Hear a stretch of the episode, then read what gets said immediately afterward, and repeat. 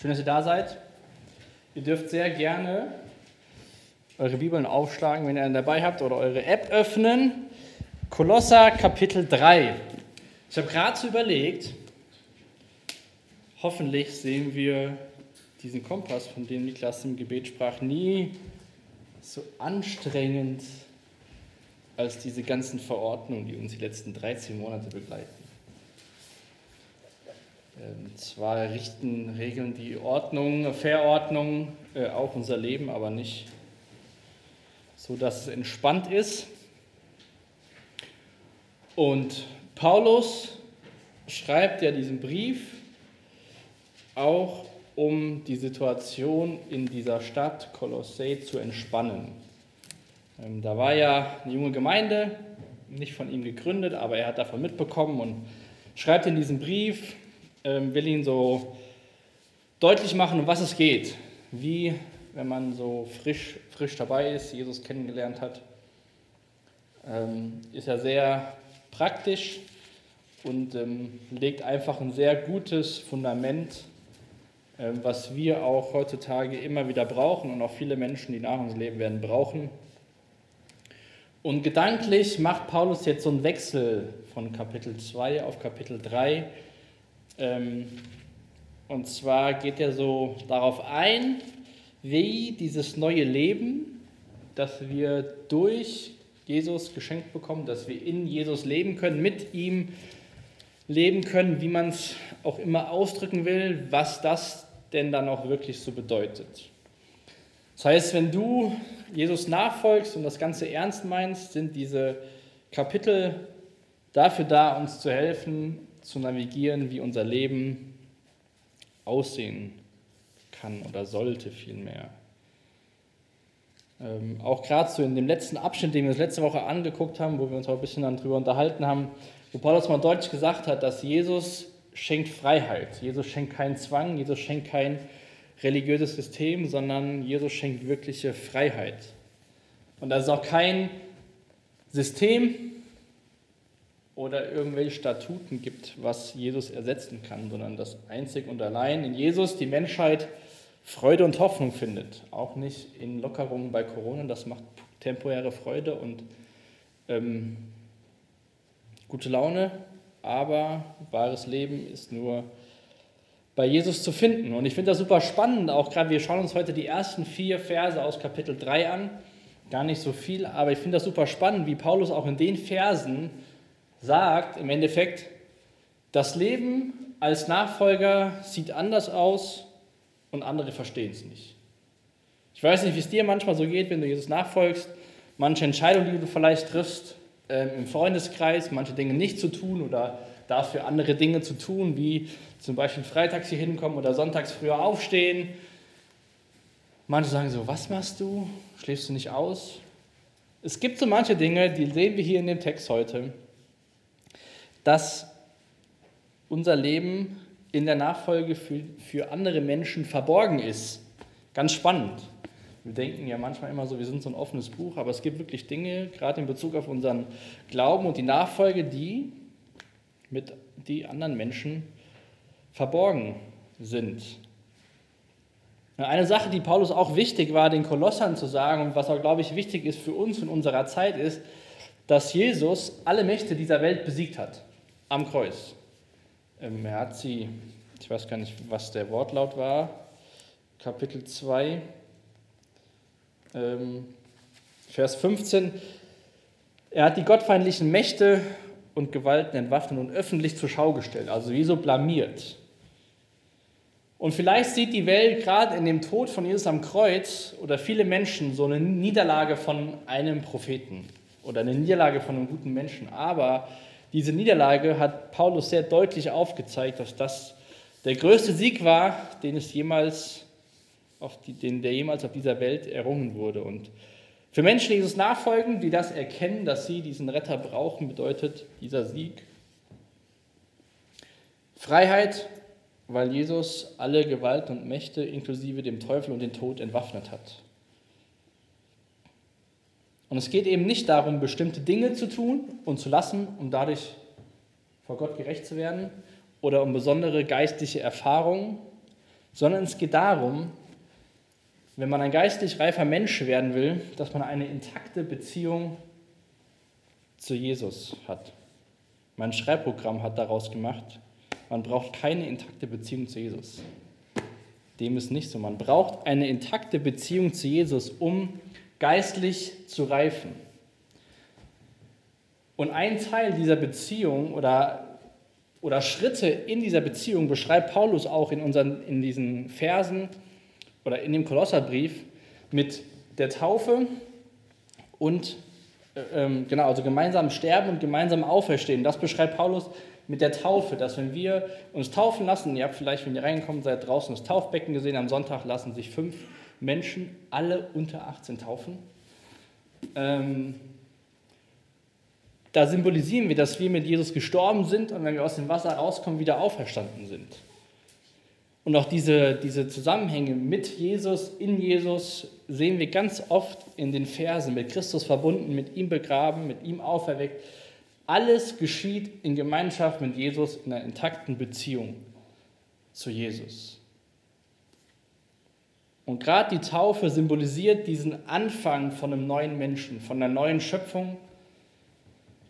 Das Alte ist Vergangenheit und was Neues ist uns geschenkt worden. Und dabei geht es, das zu entdecken, wie das funktioniert und das Leben zu kultivieren.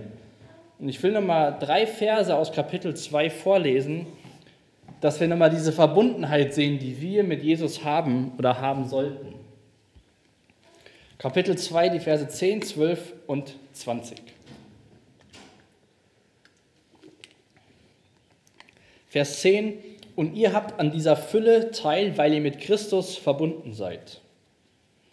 Und Vers 12, ihr wurdet zusammen mit ihm begraben, als ihr getauft wurdet, und weil ihr mit ihm verbunden seid, seid ihr auch dann zusammen mit ihm auferweckt worden. Denn ihr habt auf die Macht Gottes vertraut, der Christus von den Toten auferweckt hat. Und in Vers 20, wenn ihr nun also mit Christus gestorben seid und den Prinzipien dieser Welt für euch hinfällig geworden sind. Also alles geschieht in Verbindung mit Jesus. Das ist die zentrale Aussage vom Evangelium, von der Nachfolge, dass es gemeinsam mit Jesus passiert. Nicht ich allein oder Niklas und seine eigene Kraft, sondern gemeinsam mit Jesus in Gemeinschaft, in Gemeinde, aber verbunden mit Christus. Darum geht es im Kern vom Leben als Christ, verbunden mit Jesus zu sein. Und ich glaube auch, dass es nicht umsonst ist, wenn wir durch die Bibel lesen, dass Jesus und die Gemeinde mit Braut und Bräutigam verglichen wird. In der Ehe gehen beide gemeinsam nach vorne, durch dick und dünn.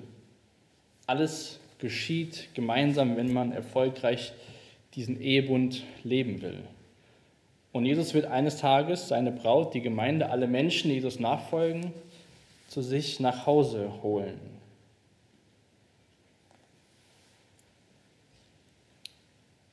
Und das wünsche ich, wünsche ich mir, das wünsche ich dir, uns gemeinsam, dass wir das immer mehr verstehen, begreifen, dass wir gemeinsam mit Jesus Bedeutung für unser Leben finden, dass wir durch Jesus Hoffnung, Sinn, Geborgenheit und Sicherheit bekommen. Und wie Paulus jetzt hier diesen Schwenk macht in Kapitel 3, dass auch dieses Verbundensein mit Jesus unser Leben prägen sollte, unser Handeln, unsere alltägliche Dinge, die wir tun. Und so fokussiert sich Paulus auf diesen praktischen Teil von diesem, von diesem Leben, was wir hier haben. Und das finde ich gerade so bei Paulus super spannend. Und ich glaube, daher mag ich auch Paulusbriefe an sich, weil es immer darum geht, dass theologisch was weitergegeben wird und dann geschaut wird, wie sieht das im praktischen Leben aus? Wie kann man das, was man lernt über Christus, über sich selbst, anwenden? Und heute fordert uns Paulus heraus, auch so ein bisschen, worüber denken wir nach, ähm, was prägt uns, womit befasse ich, wo kreisen meine Gedanken. Denn er sagt hier in Vers 1, da ihr nun zusammen mit Christus auferweckt worden seid, also Vers 20, Kapitel 2, mit gestorben, jetzt hier wieder dieses auferweckt, sollt ihr euch ganz auf die himmlische Welt ausrichten. Ich weiß nicht, wie es dir so geht, wenn du so durch deine Woche lebst Gestern war ja Feiertag und dann waren wir so ein bisschen im Wald spazieren oder wandern.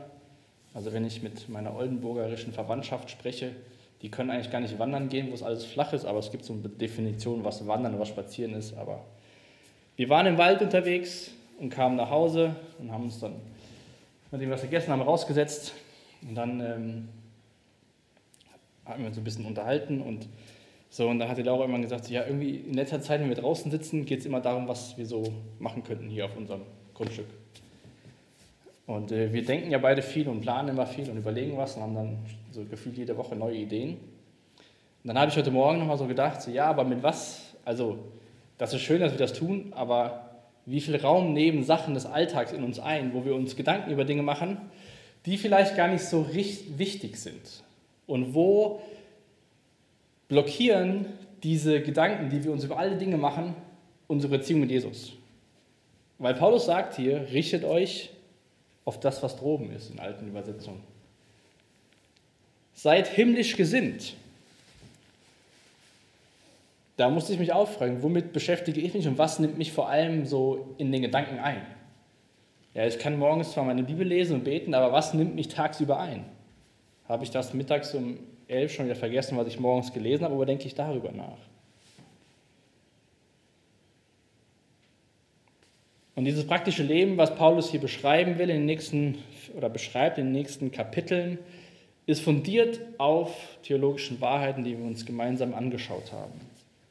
Das ist auch kein Konstrukt von Paulus, wie die Gnostiker in der Stadt, die gesagt haben, ihr müsst das machen, ihr müsst das machen, ihr müsst das machen und dann seid ihr noch geistlicher, sondern es ist göttliche Weisheit, die nicht vergeht es geht darum, wer wir sind in Christus, was unsere Identität ist, was unser neuer Status ist und aus welchem privilegierten Stand wir dann unser restliches Leben leben dürfen.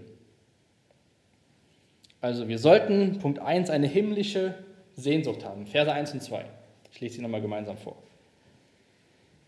Da ihr nun also zusammen mit Christus auferweckt worden seid, sollt ihr euch ganz auf die himmlische Welt ausrichten, in der Christus auf dem Ehrenplatz an Gottes rechter Seite sitzt. Richtet eure Gedanken auf das, was im Himmel ist und nicht auf das, was zur irdischen Welt gehört. Was bedeutet das jetzt? Sollen wir wie so Aladdin auf dem Teppich auf Wolke 7 durch dieses Leben schweben, bis wir irgendwann nicht mehr können? Ich glaube nicht, dass Paulus das damit ausdrücken will. Ähm, sondern Paulus fordert die Menschen damals in Kolossee, aber auch uns heraus, sich damit zu beschäftigen, was quasi aus dem Himmel kommt. Richtet eure Gedanken auf das, was im Himmel ist. Ich habe eben den Vers aus Kapitel 2, Vers 10 vorgelesen, dass wir in Jesus die ganze Fülle Gottes haben. Und Paulus sagt, weil ihr verbunden seid mit Jesus, sehnt euch nach dem Himmel.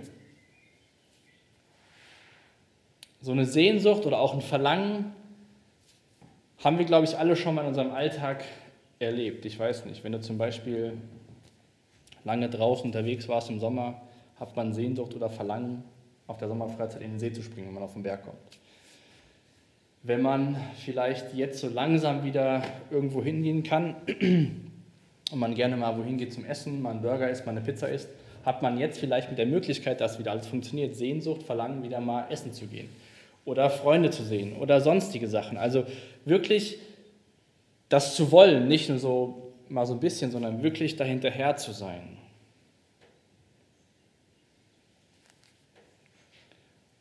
Und was Paulus, glaube ich, uns damit sagen will, ist, dass wir unsere Erwartungen an den Himmel knüpfen sollten. Und auch unsere Hoffnung, unsere Aussicht. Und ich finde das spannend, wie das er beschreibt, wie er diese himmlische Welt beschreibt. Denn wie beschreibt er die himmlische Welt? Im zweiten Teil von Vers 1. In dieser Welt, in der Christus auf dem Ehrenplatz an Gottes rechter Seite sitzt. Jetzt dürft ihr euer in eurer Bibel mal ins Alte Testament schlagen, Psalm 110. Also ungefähr in der Mitte und dann ein bisschen nach rechts.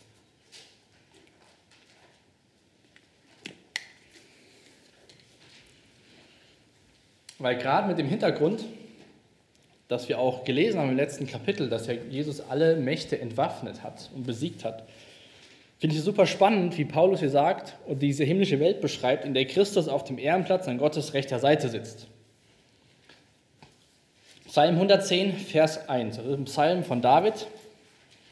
Er sagt folgendes: So lautet der Ausspruch des Herrn, so lautet der Ausspruch Gottes an meinen Herrn. Setze dich an meine rechte Seite, bis ich deine Feinde zum Schemel für deine Füße gemacht habe. Also David gibt Worte weiter, die Gott sagt. Und David nennt Jesus schon im Alten Testament mein Herr. Also Gott sagt zu Jesus, setz dich an meine rechte Seite, bis ich deine Feinde zum Schemel für deine Füße gemacht habe. Was bedeutet das jetzt zur rechten Seite zu sitzen?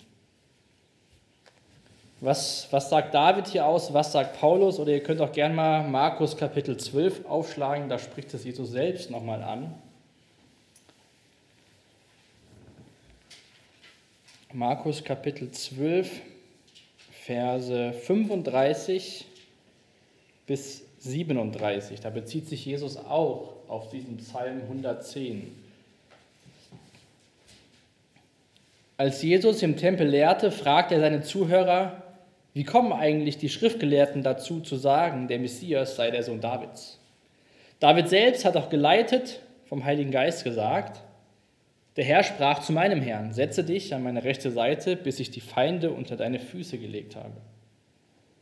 Der Messias wird von David Herr genannt. Wie kann er dann Davids Sohn sein? Also auch Jesus zitiert diese Stelle, als er sich mit den Menschen da unterhalten ist und Paulus beschreibt diese himmlische Welt als einen Ort, wo Jesus auf dem Ehrenplatz sitzt. Da sagt, beschreibt das die NGÜ schon, was es bedeutet. Zur rechten Seite der Ehrenplatz, der Platz von Macht und Stärke. Nichts gegen Linkshänder, aber das war schon immer so, dass das so ein Ausdruck davon ist, zur Rechten zu sitzen. Das ist ein besonderer Ehrenplatz. Zur Rechten des Königs hat man besondere Macht, Ruhm und Ansehen. Darauf sollen wir uns also ausrichten. Und jetzt geh mal so durch deine Woche, durch deinen Alltag, durch dein Leben, durch das letzte Jahr vielleicht und überleg mal, wo dich Dinge so sehr gefangen genommen haben oder immer noch nehmen, wo du sagst, das schaffe ich nicht. Da komme ich nicht los von, das nimmt mich gefangen. Dann sagt Paulus, richte deine Gedanken auf die himmlische Welt, wo Jesus auf dem Ehrenplatz, auf dem Platz von Macht sitzt.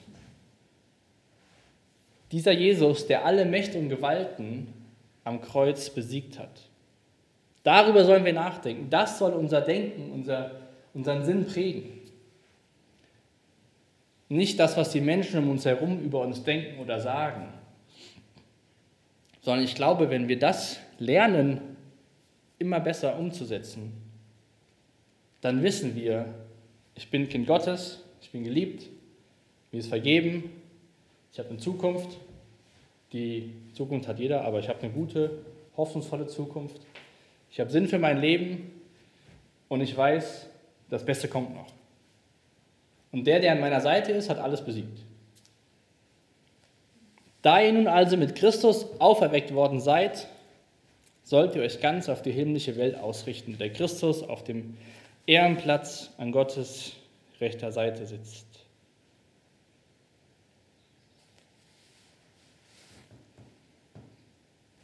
Das sollte unser Wunsch sein, unsere Sehnsucht sein.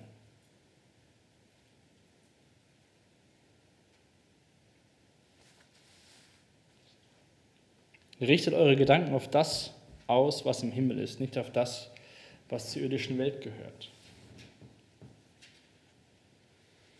Also es geht darum, dass wir hier auf dieser Welt leben, aber unsere Prägung aus dem Himmel kommt. Das fasst es, glaube ich, gut zusammen. Also unsere Heimat ist der Himmel, unser Wertesystem ist der Himmel. Der Himmel ist der Ort, wo wir eines Tages sein werden mit Jesus. Jesus ist unser Wertesystem. Jesus und Gott schenkt uns unsere Identität. Und es ist der Ort, wo sichtbar ist, dass Jesus der mächtigste König ist, der jemals auf dieser Erde war und der mächtigste König im ganzen Universum ist. Wir sind Erdenbürger mit dem himmlischen Zuhause. Und wir sollen nicht losgelöst von dieser Erde leben, in wie so einer Seifenblase irgendwo abgehoben, sondern da, wo wir sind, will uns Gott gebrauchen. Himmlisch gesinnt können wir sein, seine Zeugen sein. Ein Ausleger hat gesagt, die Hauptaufgabe des Christen ist es, seine Beziehung zu Jesus zu pflegen. Wenn diese unbefriedigend ist, können die anderen Beziehungen des Lebens nicht gelingen. Mit Jesus, verbunden mit ihm in Christus. Wenn wir uns auf diese Beziehung konzentrieren, wenn wir diese Beziehung pflegen, hat das positive Auswirkungen auf alle anderen Beziehungen unseres Lebens. Und es kann gelingen, indem wir unsere Gedanken vom Himmel her bestimmen lassen.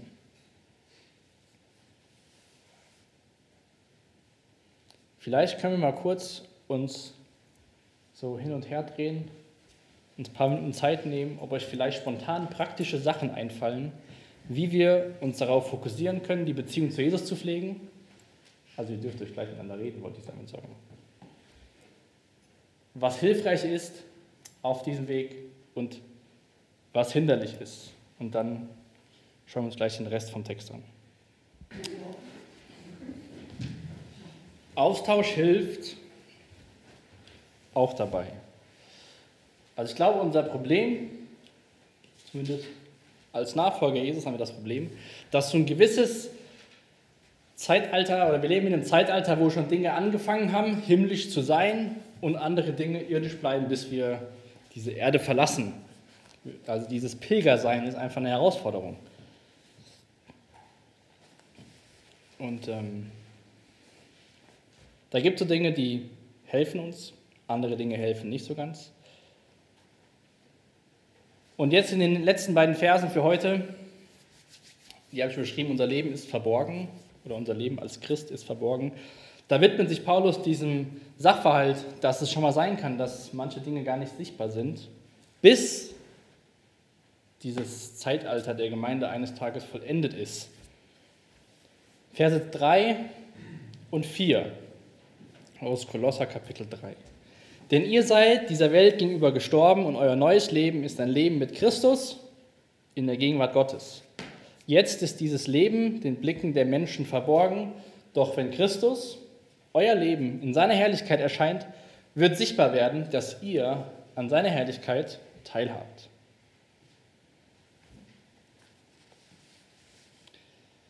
Wo findet das neue Leben, das Leben als Christ statt?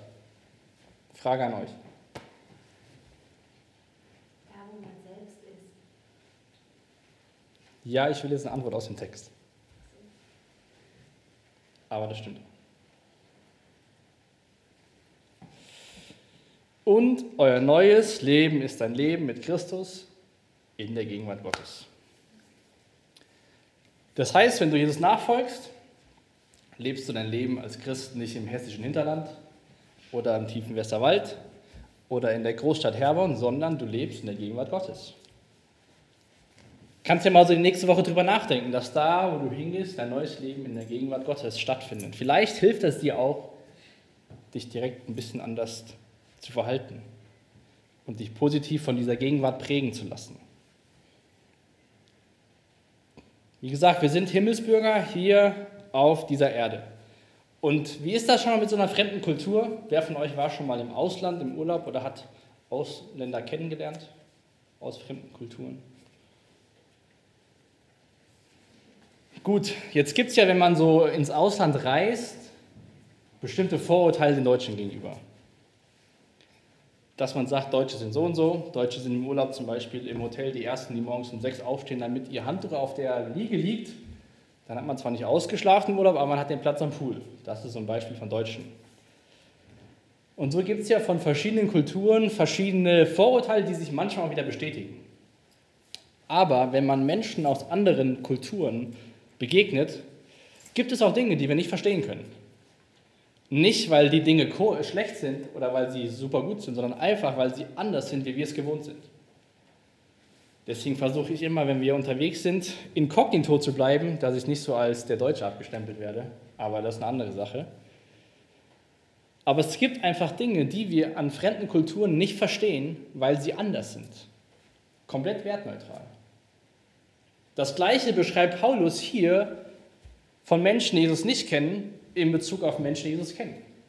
Er sagt hier, denn ihr seid der Welt gegenüber gestorben und euer neues Leben ist in der Gegenwart Gottes. Dieses Leben ist den Blicken der Menschen verborgen. Also ist das manchmal, sollte das gar nicht komisch für uns sein, wenn vielleicht Leute Fragen stellen, weil sie nicht was verstehen. Oder Leute sagen, du bist komisch, dann redet man darüber, dann war das vielleicht was, was Paulus hier beschreibt mit diesem Verborgensein. Mir ist nochmal ganz deutlich geworden durch diese Verse, dass es ein offensichtliches Spannungsfeld ist, wo die Bibel ganz offen mit umgeht und wo wir mit lernen müssen, umzugehen. Dass wir, je mehr wir uns himmlisch prägen lassen, eine Gegenkultur sind in unserer Gesellschaft. Das sollte die Norm sein. Und es ist auch gar nicht schlimm, wenn andere Menschen nicht alles verstehen, was du als Christ machst. Auch das ist gemäß Gottes Wort normal. Schlag mal 1. Johannes, im Neuen Testament, 1. Johannesbrief, Kapitel 3 auf.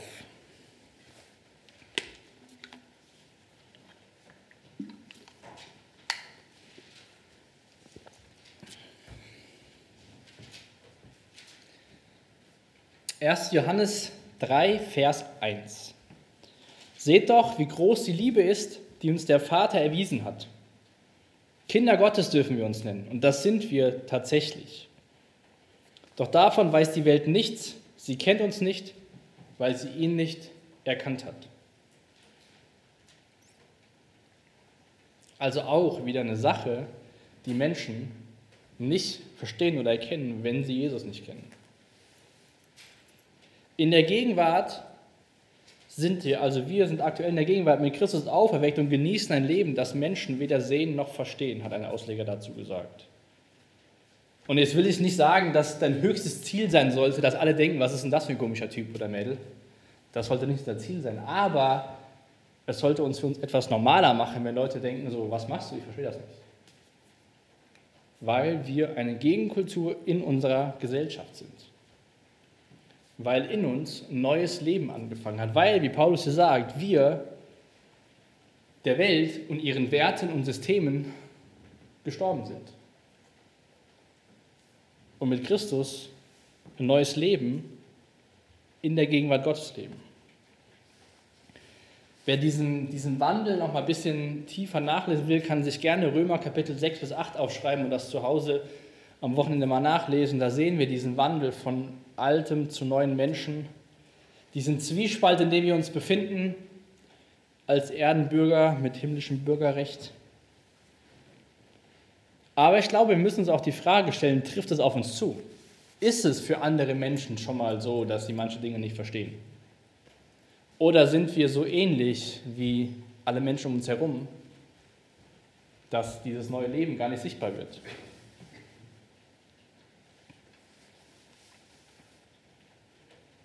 Auch der Johannes im Johannesbrief, 1. Johannes 5, Vers 12 sagt, wer mit dem Sohn verbunden ist, wer mit Jesus verbunden ist, hat das Leben. Wer nicht mit dem Sohn Gottes verbunden ist, hat das Leben nicht.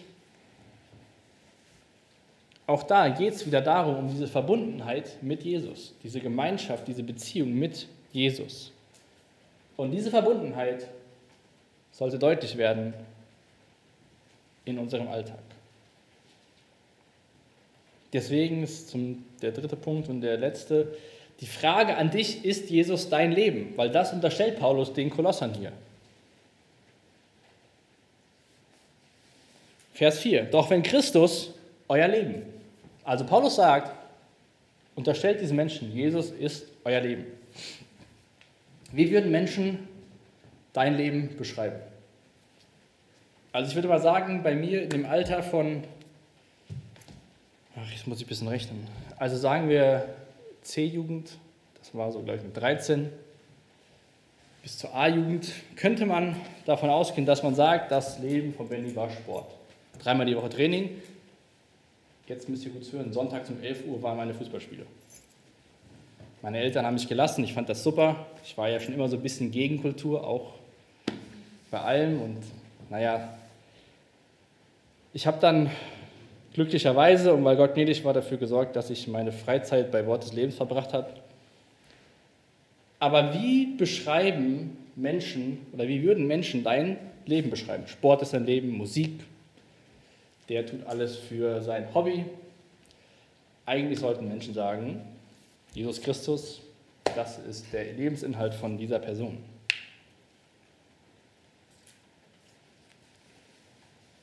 Und ich glaube, eine Sache, die wir durch diesen Brief auch nochmal neu lernen, ist, dass wir unsere Bestimmung, unseren Sinn nicht in uns selbst suchen.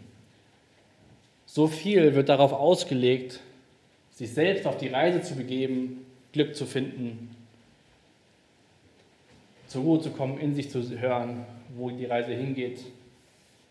Ich glaube, wenn wir auf Suche, uns auf die Suche begeben nach Identität und schauen nach innen, dann wird das nur irgendwann im Chaos enden, sondern um unsere Identität zu finden, unsere Bestimmung zu finden, müssen wir das tun, was Paulus sagt, richtet eure Gedanken auf das, was im Himmel ist. Wenn wir nach oben schauen, finden wir Leben, Sinn und Hoffnung. Je mehr wir unsere Gedanken auf die Dinge von oben richten, desto fester wird der Boden unter unseren Füßen. Je mehr wir uns mit Jesus beschäftigen, desto fester wird der Boden unter den Füßen, desto fester wird unser Fundament, auf dem wir stehen. Und der Paulus hat auch in einem anderen Brief an die Philippa ein Vers geschrieben oder ihnen ein Vers geschrieben, ihnen seine persönliche Überzeugung mitgegeben, der da sagt, denn der Inhalt meines Lebens ist Christus und deshalb ist Sterben für mich ein Gewinn. Der Vers ist mir die Woche so in den Sinn gekommen, als ich über diese anderen Verse ups, hier in Kolosser nachgedacht habe, weil ich so darüber nachdenken war und gedacht habe, ja, wenn ich mir das so denk, darüber nachdenke und dann im Kontra oder da, daneben diesen Vers aus Philippa sehe, dann macht das für mich völlig Sinn, was Paulus in Philippa sagt dass der Inhalt meines Lebens Christus ist und deshalb Sterben für mich ein Gewinn ist. Es geht nicht darum, möglichst schnell diese Erde zu verlassen, aber Paulus war so sehr in seiner Identität in Jesus verwurzelt, dass er wusste, er ist mein Leben, er ist der Inhalt meines Lebens. Und deswegen ist es, wenn ich eines Tages sterbe, kein Verlust, sondern ein Gewinn, weil ich dann an diesem Ort bin, wo Jesus zur Rechten des Vaters sitzt. Und ich hoffe, dass wir durch den Kolosserbrief, aber auch gerade durch diese Verse hier, das ein bisschen besser verstehen, was Paulus im Philipperbrief meinte. Jesus ist mein Leben und Sterben mein Gewinn. Wie gesagt, das, was wir hier so erleben, ist weit nicht alles, was wir in unserem Leben erleben werden. Und das Beste für die, die Jesus nachfolgen, liegt vor uns.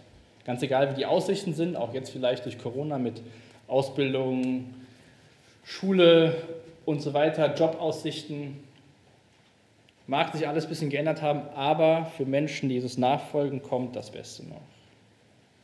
Und das wünsche ich mir auch für mich persönlich, dass ich das immer wieder neu verstehe. Dass ich das Leben hier genieße, dass ich daran arbeite, himmlisch gesinnt zu sein und dass ich dann ganz gelassen bei uns draußen sitzen kann und denken, egal was wir hier machen, egal wie schön das irgendwann ist, irgendwann wird es viel besser. Dann werde ich vielleicht wieder gelassener, nehme Dinge nicht so wichtig und kann Jesus viel besser in meinen Alltag einbinden. All die Dinge, die wir in diesem Leben geschenkt bekommen, sind Dinge, die Gott uns anvertraut. Menschen vertraut er uns an, aber alle Menschen, alle Dinge, die wir geschenkt bekommen auf dieser Welt, dürfen nicht den Platz von Jesus einnehmen. Gott hat uns geschaffen, weil er ein Gegenüber wollte. Und oftmals hört man ja so, ja, wir Menschen sind auf der Suche nach Gott. Jetzt, wenn man die Bibel aufschlägt, steht dann da irgendwann Kapitel 3, 4, Und Abraham fragte Gott, wo bist du?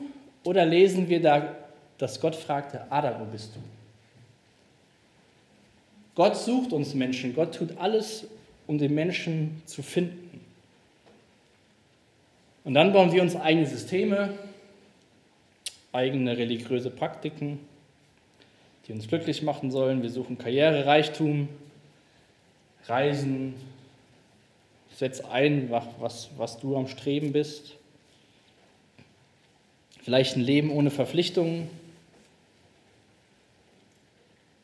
Aber diese Suche Gottes nach dem Menschen und wenn der Mensch sich finden lässt durch Gottes Gnade, will Gott ihm diese Sehnsucht stillen und sagen, Jesus ist der Lebensinhalt.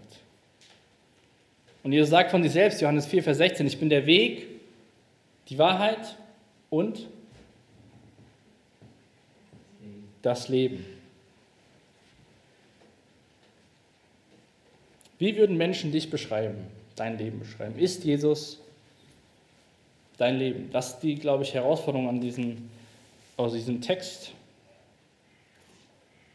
Weil das ist die Unterstellung, die Paulus diesen Menschen macht. Und das ist ein Brief an Christen gerichtet, die jetzt in der Nachfolge sind und viele Dinge lernen. Doch wenn Christus euer Leben ist, dann wird dieses Verborgene irgendwann auch für alle anderen sichtbar werden und für alle anderen Sinn machen. Und wenn wir darin ruhen, auf den Himmel uns ausrichten, dann kann Jesus unser Leben werden und wir können ganz entspannt abwarten, bis dieses Leben vorbei ist oder bis er uns nach Hause holt. Ich will damit uns beten. Jesus, Herr Dank dafür, dass du so viel schenken willst und so viel Gutes geben willst. Ich bete echt, dass ich das immer besser verstehe, dass wir das gemeinsam besser verstehen, dass wir auch das, was Paulus, was dein Geist uns heute Abend in diesen Worten gesagt hat, dass wir als deine Kinder in deiner Gegenwart leben. Dass du bei uns bist, dass du mit uns gehst und ich bitte dich echt, dass du durch deinen Geist jetzt zu uns redest in der Zeit, wo wir dir Lieder singen.